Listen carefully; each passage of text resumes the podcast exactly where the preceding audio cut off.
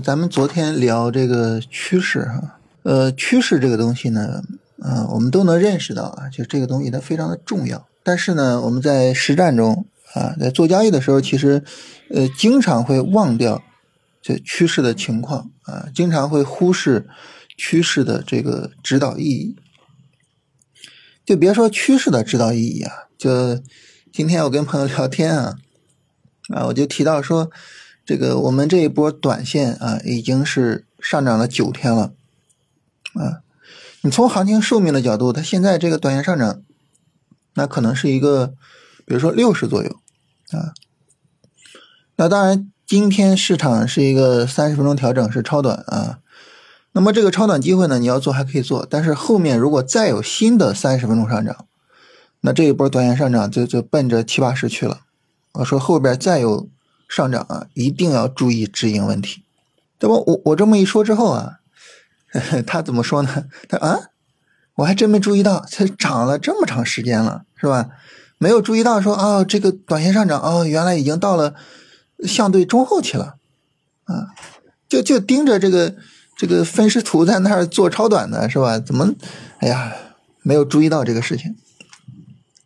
所以你看哈，就就别说那种大的趋势了，什么牛市啊、熊市啊，就这么大的一个趋势，就算是一个短线涨跌啊，那么我们都没太注意啊，它可能啊涨了九天了哦，这个可能短线要注意止盈，然后超短也要去注意风险了啊，就没有注意到这个东西，所以就有一个很有意思的问题啊，就是为什么我们？啊，往往比较容易沉浸到这个一两天的行情里边。为什么比较容易忽视这种高级别走势对于我们操作的这个指导意义啊？我觉得这是一个很有意思的一个问题，很值得我们去探讨。这个事儿呢，我觉得很重要的一点在于哪儿呢？就在于交易这个东西的一个反馈机制啊，就是。交易是一个什么样的一个反馈机制呢？叫做即时反馈。即时反馈就是你点鼠标下了一笔单子，盈利、亏损马上给你呈现出来。市场呢一波涨一波跌，啊，你的盈利放大，或者说你的亏损放大，或者怎么样，马上呈现出来。就是这个行情的波动和操作之间，啊，就是一瞬间的一个关系。就这种即时反馈呢，就会导致我首先呢，我们的交易啊，这个心理压力会比较大啊。第二个是什么呢？就是我们会特别的去重视当下这一点啊，我们就很容易去忽视这种长远的情况啊。就我我最重视的就是今天啊，这个分时图上是涨还是跌。啊，但是你说整体的大趋势是一个什么趋势啊？这个，啊我从理论上我会比较重视，但是呢，从实操上，从实际的心理感受上，啊，不会去重视。所以这是我们说这个交易它非常特殊的地方啊。你比如说我们做工作是吧？你做工作，呃，你这个月努力工作，你下个月拿到工资，呃，它的这个反馈就不是即时的，啊。所以这个时候呢，对于工作，我们经常会做一些相对比较长期的安排，啊，所以就这种刺激性哈，导致我们沉浸其中啊，然后很难去看到全局的东西。你包括很多人就是觉得啊，这个为什么就做了股票跟着了迷似的，是吧？做了股票就别的什么事儿都干不了了，其实也跟这个即时反馈有关系，啊。大家想，除了股票之外，还有什么东西是即时反馈的呢？我们举个例子啊，比如说你玩游戏是即时反馈的，对吧？啊，你玩游戏，然后打怪，然后升级经验，然后什么的，这都是马上就给你，是吧？即时反馈。所以这个时候呢，我们就沉浸到游戏里面很难出来。那股票也一样啊，是吧？你做了股票之后，啊，你通过这种股票涨跌，你赚到钱之后。那么你你说你再去上班呀，或者在什么，你觉得没意思了，是吧？所以就很多时候就是股票令人着迷，最根本的一点就在于这儿，就是即时反馈这四个字。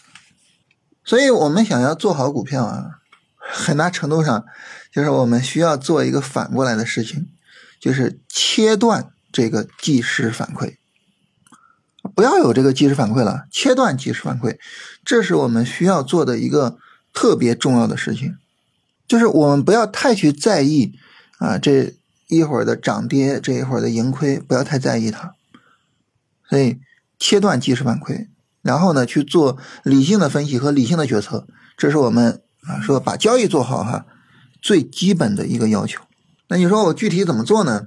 这个取决于我们的交易级别啊。你比如说，你看很多价值投资者他们都宣扬一个观点，就是不需要看盘，不要去看盘。为什么呢？因为你一看盘，你就会重视即时反馈，你就眼睛看不到长期的东西了。一个股票持续下跌啊，带来了长期的投资价值。理论上说，从长期来讲，我现在应该买入，越跌越买。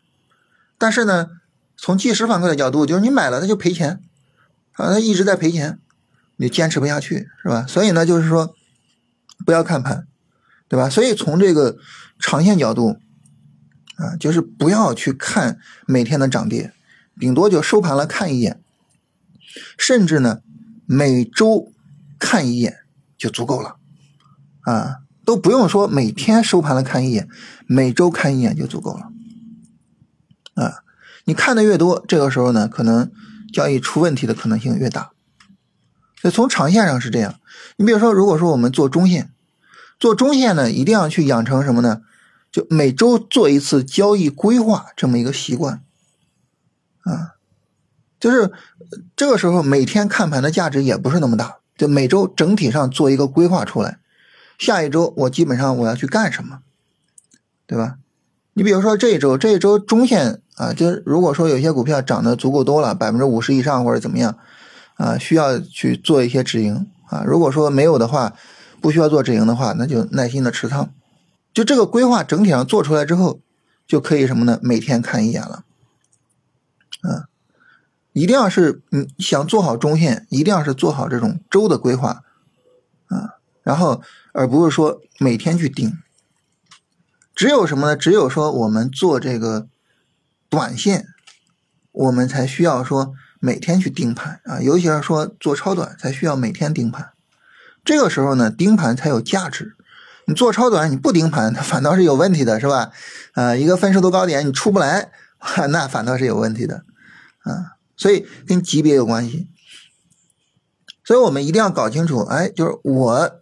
我是要做什么级别，在这个级别上，它要求我的盯盘周期是一个什么样的时间周期？我多长时间看一次盘面？然后呢，这个多长时间做一次交易规划，是吧？然后呢，呃，我按照我的这个时间周期去做我的工作，去安排我的工作。这个时候呢，就能够切断那个即时反馈的链条，就能够避免啊，我们的眼睛老盯着呃今天的涨跌，明天的涨跌，然后。就看不到更长期的走势波动，是吧？一定要去注意这个问题啊！你比如说，咱们每天早晨聊行情，大家会发现每天早晨聊的行情主要是什么呢？主要是超短级别的行情和短线级别的行情，对吧？啊，为什么我们很少聊到这个波段呢？因为波段的这种行情可能几个月没有变化。我们前面说，呃，从价值投资转到主线板块。从那说了之后，一直到现在，你就一直做主线板块就行了，只是主线板块的切换，啊，就整体上做主线板块、做投机这么一个大的操作、大的方向，始终不会变，啊，可能几个月都不变。我我我们就一直就在这其中，就从短线、从超短的角度聊就可以了。所以就是时间周期所带来的影响。所以总体上来说呢，就是最后总结一句话，就是一个建议，大家一定要明确自己的。交易的时间周期，然后明确在这个交易的时间级别上、时间周期上，我应该多长时间做一次交易规划，多长时间做一次交易安排，然后呢，这个把自己的交易规划做好，把自己的交易规划执行好啊，然后不要太去在意这个短线涨跌，然后避免被行情影响的哇，就什么都看不见了啊，避免这个情况。好吧，这是整体上今天跟大家闲聊这个话题啊，就是强调一下这种呃交易规划的重要性，以及呢注意啊它的一个时间周期的问题。